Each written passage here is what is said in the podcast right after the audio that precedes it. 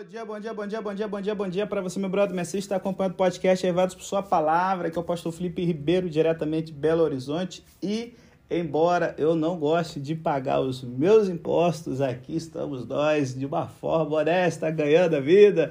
E aí, meu irmão, seguindo aí o caminho do Mestre Jesus, aonde a gente, no capítulo 12 da temporada Direto ao Ponto, o Evangelho de São Marcos, nós vamos aprender qual é a fonte da autoridade de Jesus, por que ele está colocando os líderes de Israel no devido lugar, fora do povo de Deus, certo? A gente vai aprender um pouquinho sobre a incredulidade e entender como o céu funciona e como devemos nos relacionar com os governantes dessa terra. E a gente vai aprender um pouquinho aqui sobre trindade e como a a revelação cristã sobre quem Deus é nos ajuda a entender por que somente o Deus trinitário pode ser amor, enquanto que o Deus do judaísmo e do islamismo não pode ser caracterizado assim. Por isso que amor é o principal sentimento em relação a Deus e ao próximo, exemplificado na vida da viúva pobre. Como vai ser isso, pastor? Então fica ligadinho aí no podcast que tem muita lição abençoada para hoje. Quer aprender mais sobre o contexto histórico e tudo mais? Vá lá para a temporada Deus Conosco, Mateus 21 e 22, e eu vou estar tá abordando aí de uma forma mais profunda o contexto da época. Então, partiu? Vamos então para os blocos que vão trazer as lições para a nossa vida hoje. Bom, galera, então nessa primeira parte aqui, que a gente pega aqui do verso 27 do capítulo 11 até o verso 12 do capítulo 12, nós temos aqui a questão da autoridade de Jesus, que tem uma autoridade divina e pode agora retirar a autoridade dos líderes dos judeus que cuidaram de uma forma errada, danosa, o povo dele, certo?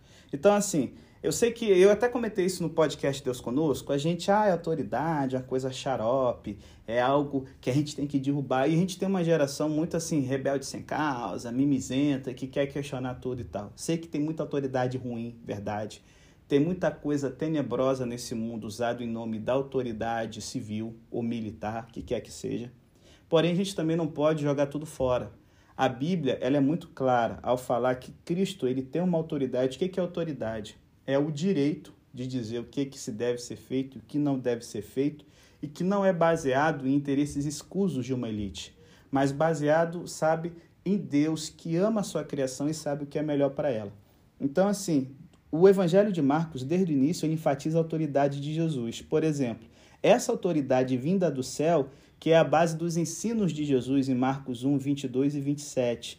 É essa autoridade vinda do céu que lhe permite perdoar pecados em Marcos 2, verso 10, expulsar os espíritos imundos em 3, verso 15, e ele agora passa essa autoridade para os seus discípulos que podem fazer o mesmo, em Marcos 6, verso 7.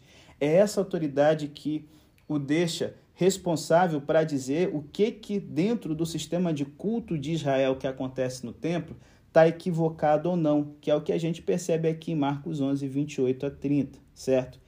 A verdadeira fonte da autoridade de Jesus não é humana, é divina, certo? E essa autoridade é porque ele representa Deus e o homem numa pessoa só.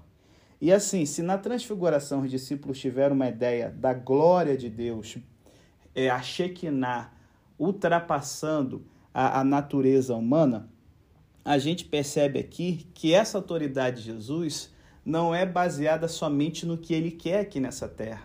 Pelo contrário, há uma dependência constante do Pai e do Espírito Santo, certo? Por exemplo, em João 5, 19 e 21, Jesus associa a autoridade dele ao de Deus Pai. Ele fala o seguinte: ó, o filho não pode fazer nada de si mesmo, só pode fazer o que vê o pai fazer. Pois, da mesma forma que o Pai ressuscita os mortos e lhes dá glória, o Filho também dá vida a quem ele quer. A autoridade de Jesus também é proveniente do Espírito Santo. Marcos 1, verso 10 fala que Jesus foi ungido pelo Espírito Santo no seu batismo e agora ele começa o seu ministério com a declaração de que o Espírito Santo estava sobre ele, como a gente vê em Lucas 4,18. É pelo Espírito Santo que Jesus expulsa os demônios, como a gente vê em Marcos 3, 29 e 30. Em resumo, a autoridade e o poder de Jesus eram trinitários. Eu vou falar um pouquinho mais da Trindade no final aqui do nosso podcast. Por isso que Jesus agora ele tira a autoridade dos líderes judeus. Porque a Bíblia é bem clara ao dizer que quando os líderes falham, eles vão ter de prestar contas a Deus. Essa é uma realidade ao longo de toda a história bíblica, gente. Vários deles, como Abraão, Moisés, Davi e Pedro, deram ouvidos a Deus, se arrependeram e foram restaurados à liderança. Outros, porém, terminaram a vida em fracasso, como Corá, que liderou uma rebelião e morreu por causa dela, Sansão, que cometeu suicídio, Saul, que terminou seu reinado com fracasso e morte, os reis de Judá e de Israel que levaram o povo à apostasia e que tiveram um final tenebroso, certo? Então, de acordo com Jesus, se você é um líder de igreja, eu sou pastor e você pode ser um líder de departamento, ou na sua casa, pai e mãe, entenda que aquele que fizer um dos pequeninos de Deus tropeçar, esse líder sofrerá juízo severo. Por isso, amiguinho, amiguinha, cuidado, cara, ao emitir juízos de valor sobre salvação, sobre santidade, porque você pode estar sendo uma pedra de tropeço quando você fala o que está na sua cabeça, não que tem uma base bíblica sólida. Infelizmente, os líderes judeus no tempo de Jesus eram falsos pastores que Deus havia rejeitado. Então, assim, você vai falar assim: nossa, mas por que, que Deus está cancelando alguém? Simples, gente. Digamos que você é proprietário de 10 lojas de conveniência. Vamos supor, você é dono de 10 lojas americanas. E cada uma tem o seu gerente. Rapaz, eita glória, só de imaginar tanto de dinheiro na mão.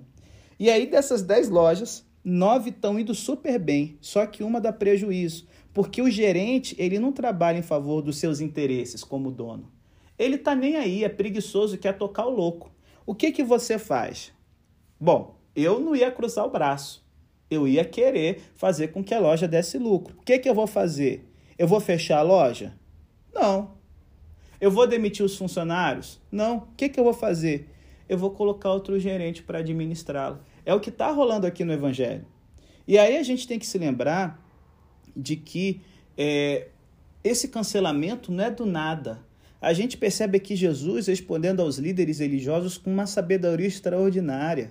Aqueles caras vêm para criticar Jesus, Jesus está tentando abrir os olhos deles para verem o agir de Deus, gente.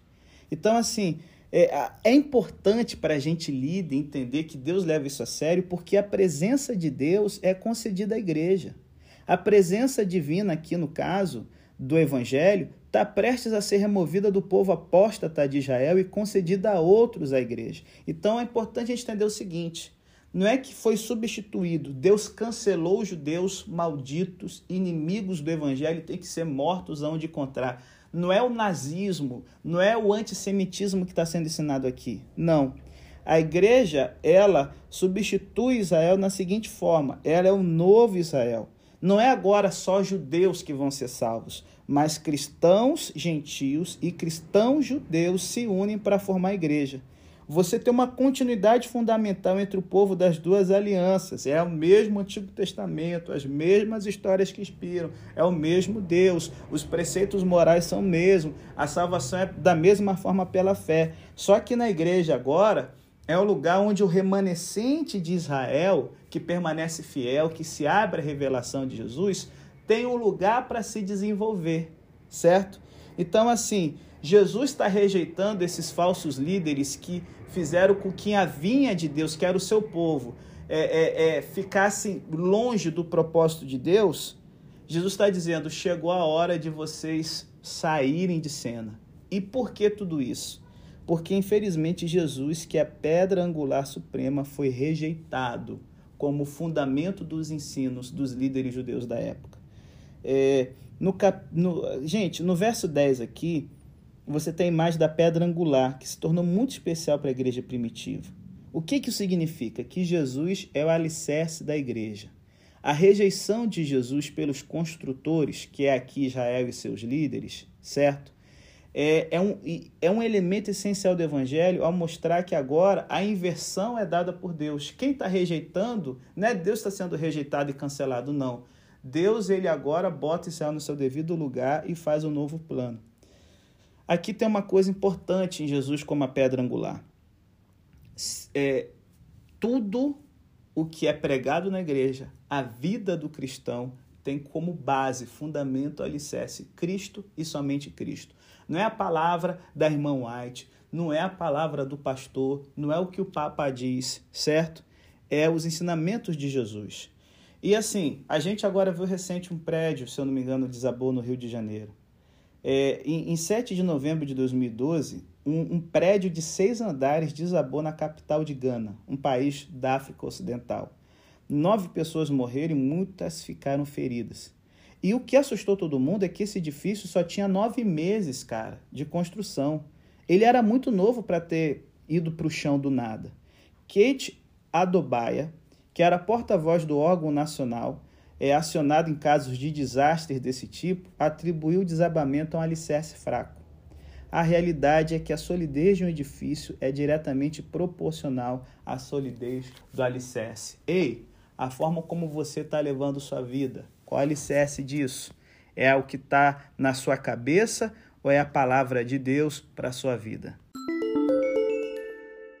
Galera, chegamos então aqui ao segundo bloco, que vai de Marcos 12, 13 a 27, onde Jesus fala sobre governo e casamento, certo? E embora eu já tenha explicado mais sobre os impostos na temporada Deus Conosco lá no Evangelho de Mateus, só relembrando aqui, é, os, os judeus tinham três impostos principais que tinham que ser pagos, ou seja, a carga tributária deles era menor que a nossa, tá? E mesmo assim os caras se revoltaram contra Roma e tocaram o louco lá. Então, assim, no, no primeiro século, no tempo de Jesus, quais eram os tipos de impostos que eles pagavam? Primeiro era o imposto do templo, correspondente a meio ciclo. Um ciclo, ele equivale a 220 gramas de prata, certo? Então, assim, é, meio ciclo seria 110 gramas, aproximadamente um pacotinho de queijo ralado, ou dois pacotinhos pequenininhos de 50 gramas. Meio ciclo é equivalente a 496 reais. Ele era pago Estou pegando a, a, grama da prata quatro e pouquinho no, no, no câmbio de hoje, tá? É, e era pago uma vez por ano por todo homem judeu para manter o templo. É esse imposto até que eles vão cobrar de Jesus e de Pedro. Então, assim, varia muito, certo? Varia muito o valor. Mas se for pegar pelo peso da prata hoje, o quanto ela custa, o poder aquisitivo seria esse. Você teria os impostos indiretos, como tributações sobre vendas e taxas alfandegárias, que eram é, colocados em cima de itens importados. E o último imposto, que era o imposto imperial, que era o imposto direto por cabeça, arrecadado de todos os cidadãos não romanos, cobrado na Judéia a partir do ano 6 depois de Cristo, que é quando a Judéia se tornou uma província romana, quando Arquelau, filho de Herodes, foi tirado do trono por César Augusto, certo? E assim, é, esse, esse imposto, cara, é, era uma treta. Você pagava um denário, que era o equivalente a um dia de trabalho. Hoje no Brasil, o salário mínimo você divide aí por 30, vai dar aproximadamente 70 reais. Você pagava uma vez no ano. Cara, é, é, é, é havia um movimento chamado de Zelotes, que eles eram nacionalistas judaicos que queriam destruir os romanos, expulsá-los da Palestina e fazer com que os judeus tivessem é, um, um reino que não tivesse mais influência externa, pagã. Então eles eram uma seita nacionalista, um movimento político nacionalista, terrorista também, no tempo da dominação romana sobre a Judéia. E aí, cara, você tem aqui é, os fariseus que sempre, é, tipo assim, não concordavam muito com os zelotes, mas os zelotes normalmente tinham origem farisaica, certo? Se juntando com os herodianos para poder pegar Jesus é, é, sobre a questão do imposto. Então, o que, que é esse trecho aqui nos ensina? Primeiro, que a sujeição ao governo faz parte da sujeição a Deus. É uma doutrina cristã, gente. Na ética cristã, nosso relacionamento com outras pessoas faz parte do nosso relacionamento com Deus. Paulo, por exemplo, em Romanos 13, verso 2, diz que rebelar-se contra a autoridade governamental corresponde a rebelar-se contra Deus e trará juízo de Deus. Por isso que raramente você vê cristãos em movimentos revolucionários ou contra-revoluções, certo? Eles buscam estar trabalhando em cooperação, respeitando a autoridade constituída, seja comunista, seja monarquia, seja república, seja democracia, desde que a fidelidade, a consciência deles em relação à palavra de Deus não seja violada, certo? Então, a gente sabe também que, infelizmente, muitos tipos de governo não respeitam isso, vê os cristãos com ameaça, mas assim, não é o caso do podcast aqui. Então, isso significa que o povo de Deus é proibido de condenar o mal em um governo? Claro que não.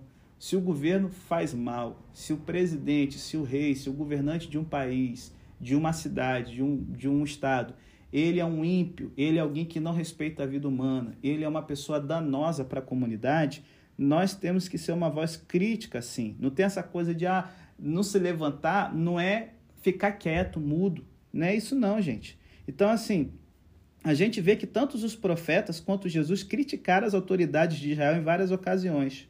O importante é reprovar o mal do governo com uma atitude de respeito e amor, ou seja, de amor pelo país e respeito pelo fato de que até mesmo um governante perverso ocupa o seu cargo como regente de Deus.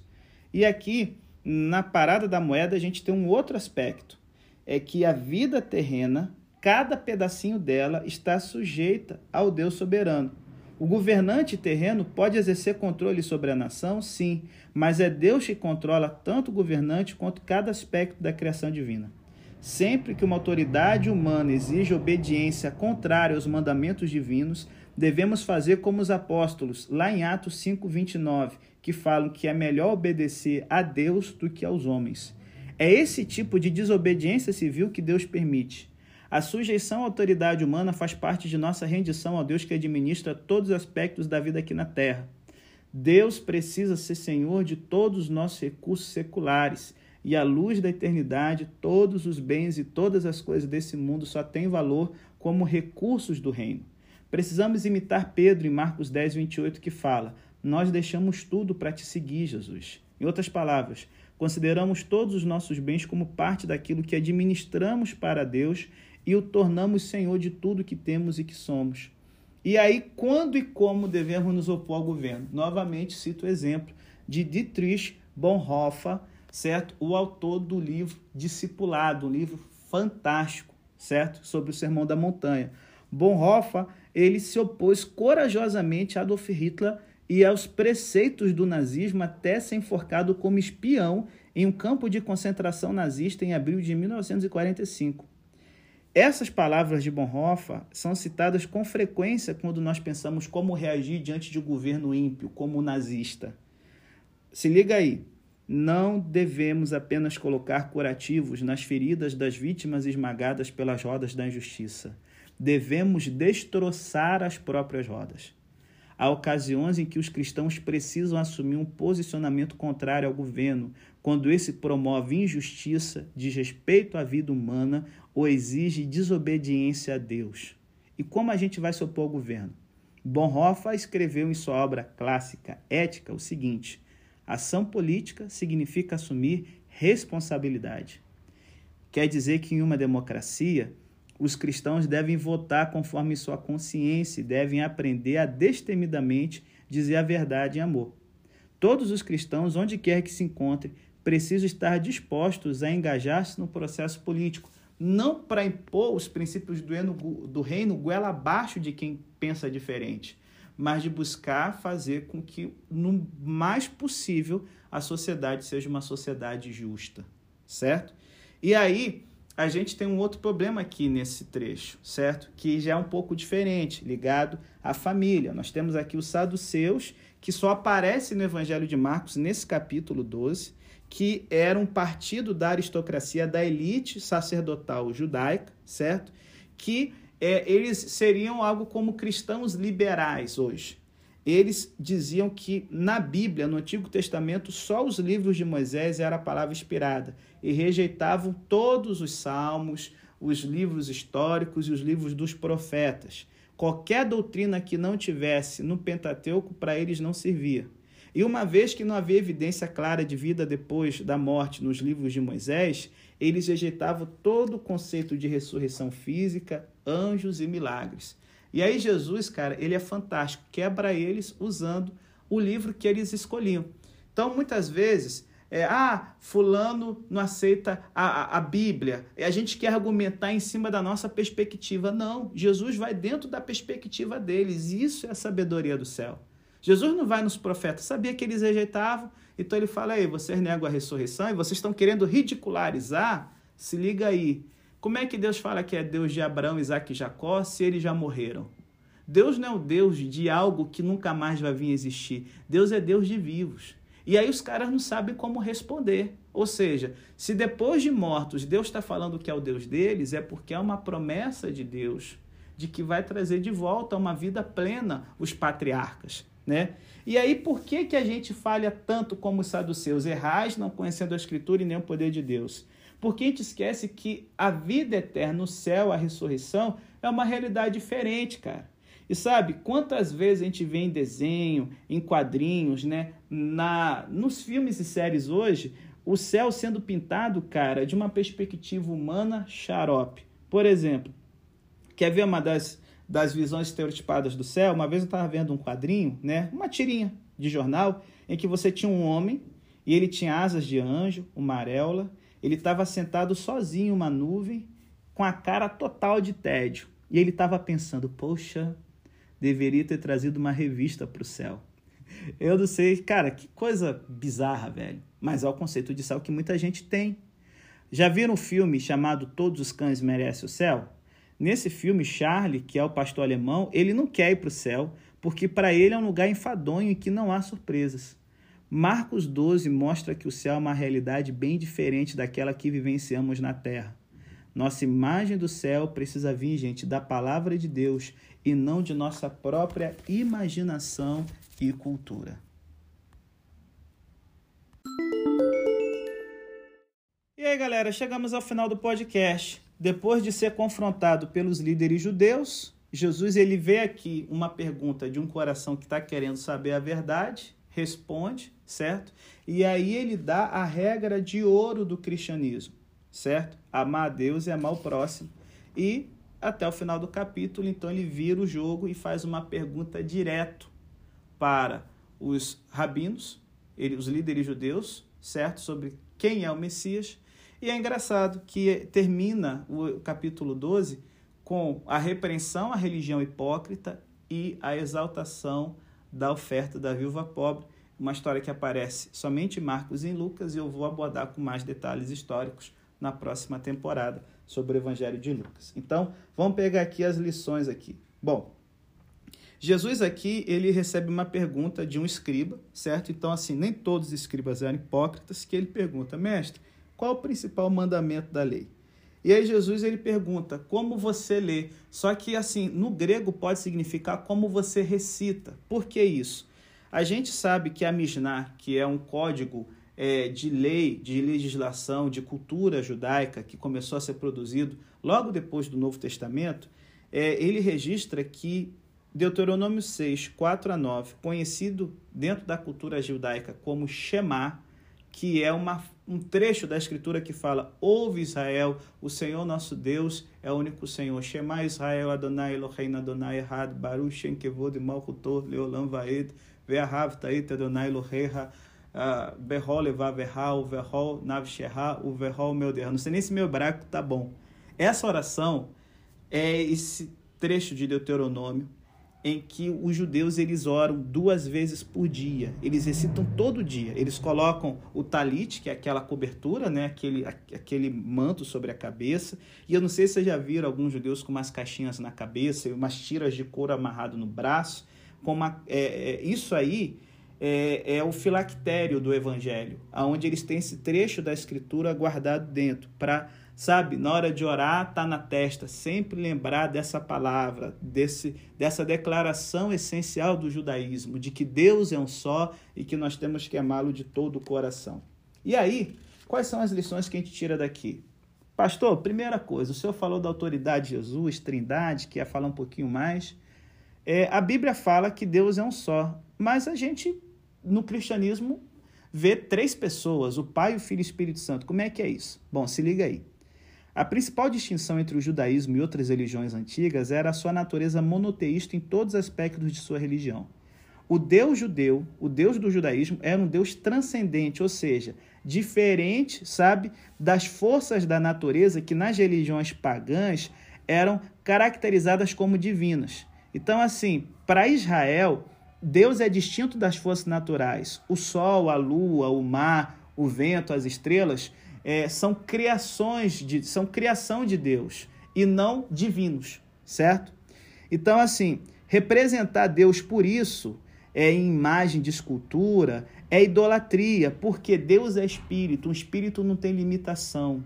O espírito é, é, ele não pode ser, sabe, colocado dentro de uma caixinha. Por isso Deus impre, imp, proíbe ser representado, porque na África, nas igrejas da Etiópia, Jesus é negro. Na Europa é loiro do olho azul. Na China, ele é, é, é, é com aspecto chinês. A gente começa agora a representar Deus à nossa imagem e não mais temos a busca bíblica de sermos a imagem de Deus. Não física, gente, mas a imagem de fazer o que Deus faz, de Deus se ver refletido em nós. É o segredo aqui da parada do imposto. De quem é essa moeda? Ah, ela é de César. A imagem é de César? Dá, dá a César o que é de César. Mas se vocês têm a imagem de Deus, dediquem sua vida totalmente a Deus. Então, assim, o centro do Antigo Testamento é que Deus é um só. Ele é diferente da criação. Ele é acima desse mundo. É isso que o Shema nos lembra. E o Novo Testamento também fala que Deus é um só. Romanos 3,30, 1 Coríntios 8,6, Gálatas 3, verso 20, aí vai. Porém, os cristãos ele têm um monoteísmo diferente do judaísmo e do islamismo. Você tem um monoteísmo trinitário, ou seja, Deus é um, mas ele tem três pessoas. Espera aí, como assim? Então, assim, primeiro, vamos observar o Antigo Testamento. A gente vê que Jeová, ele não é o único que aparece sozinho. Por exemplo, a palavra Elohim é plural, significa deuses. A gente vê que a palavra de Deus ela se torna uma força criadora identificada com Deus, mesmo em Gênesis 1, verso 3, Salmo 33, verso 6, Isaías 55, verso 11. E o Espírito de Deus aparece com uma outra, uma outra entidade divina, certo? Que é mais do que uma força, é uma presença. Isaías 42, 1. Ezequiel 36, verso 26, Joel 2, verso 28 a gente percebe que o Messias não é apenas um homem, como está o próprio Salmo 110, verso 1, Isaías 9, verso 6, certo? Daniel 7, 13 e 14.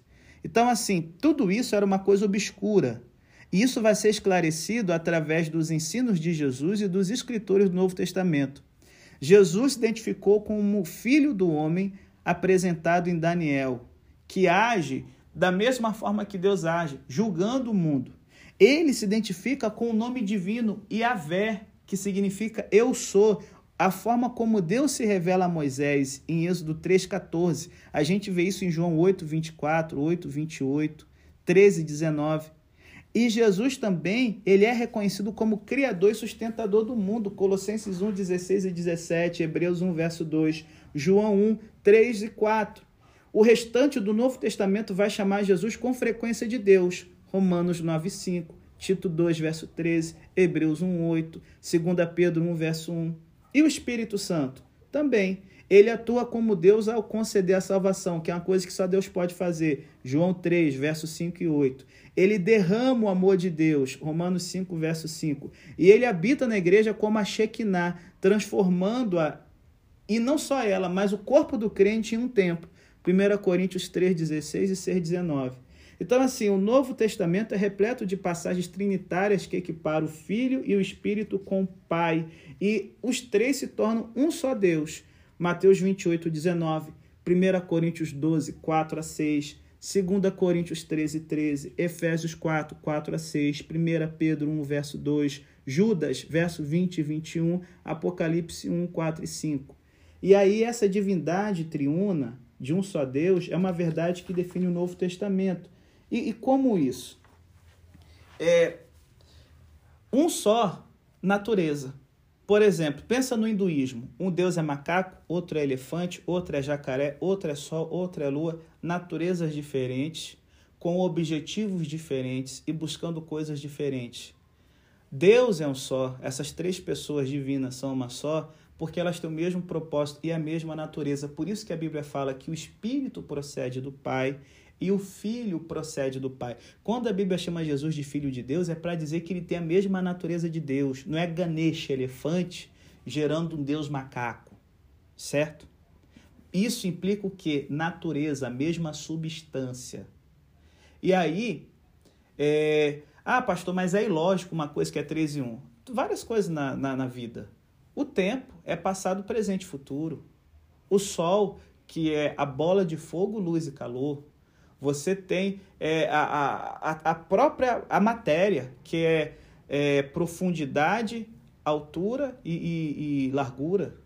Então, assim, isso não é uma coisa ilógica. A mente do ser humano, ego, id e superego, certo? Isso não quer dizer que é uma coisa ilógica, ok? Agora, qual o problema?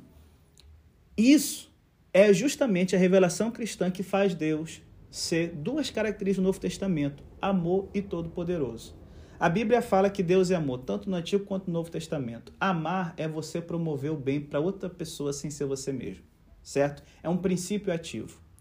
O Deus muçulmano e o Deus judeu, ele é um Deus limitado. Por quê? Ele não pode amar porque ele está sozinho. E se ele só começa a amar depois que os anjos, os seres humanos são criados, ele não é todo poderoso porque ele depende da criação. O Deus cristão, Pai, Filho e Espírito Santo, não precisa de outra coisa para aprender o que é amor. Não precisa do ser humano e dos anjos para experimentar, fazer teste. Eles, a natureza deles é promover o bem um para o outro. E isso transborda para toda a criação. Por isso que quando você pensa em como é a vida do cristão, é amar a Deus com tudo que você tem. Amar a Deus é a profundidade do amor de Deus. É, é, amar a Deus é a resposta, gente, diante da profundidade do amor de Deus por nós. É a chave tanto do judaísmo, lá no Shema, Deuteronômio 6, 4 e 5, quanto do cristianismo, em Marcos 12, 30. E isso, no fim das contas, é a adoração. Toda adoração se resume a essa reação essencial do amor. O desejo de viver a vida cristã flui desse amor. Há quem veja o Deus do Antigo Testamento como um Deus de ira e o Deus do Novo Testamento como um Deus de amor. Só que em Êxodo 34, verso 6, diz que Deus é compassivo e gracioso, tardio em irar-se cheio de amor. É o amor de Deus por nós que resulta em nossa devoção, confiança e nosso louvor e adoração a Ele. Josué 22, verso 5 fala que o amor de Deus conduz à obediência, ao serviço de todo o coração de toda a alma. E essa dinâmica continua no Novo Testamento, pois o amor de Deus é associado a aproximar-se dele em Hebreus 10, 22 e Tiago 4, 8. É o amor de Deus que nos leva a nos unirmos com Deus e estarmos entrelaçados com Cristo. 1 João 4,16. E é o amor que é a experiência, sabe? Da bondade de Deus em nossa vida, é experimentar a bondade dele. Romanos 8, 28. O amor a Deus e a Cristo define a essência do ser cristão e é a base para todos os aspectos da vida. Por isso que alguém que ama a Deus vai amar o próximo, porque o próximo é a imagem de Deus. Está amando a pessoa que está ao nosso redor é você estar inteiramente associado no amar a Deus, que isso transborda. E você agora quer fazer o bem para todo mundo que está ao seu redor. É impossível, gente, amar a Deus e não amar o próximo. Louvar a Deus ao mesmo tempo que amaldiçoamos as pessoas é uma contradição que nega o amor de Deus. Tiago 3, 9 e 10. Amar a Deus e não amar a igreja é outra contradição, porque a igreja, por mais que a gente julgue como hipócrita, é o ajuntamento das pessoas a qual Jesus salvou e estão respondendo ao amor de Deus, gente. E aí você vê.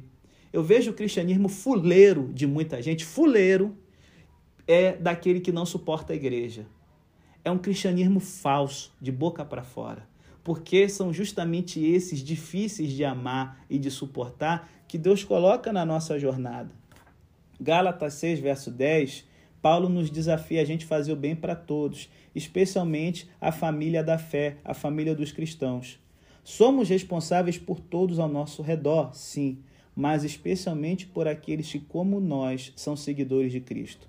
Esse era o objetivo da igreja primitiva, gente. Atos 4:34 fala que não havia pessoas necessitadas entre eles, simples assim.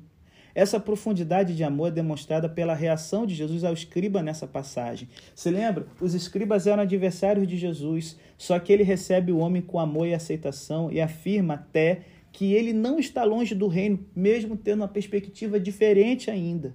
Portanto, nosso próximo não é apenas o outro cristão ou alguém de mesmo nível socioeconômico ou da mesma raça, não, ou classe social, não.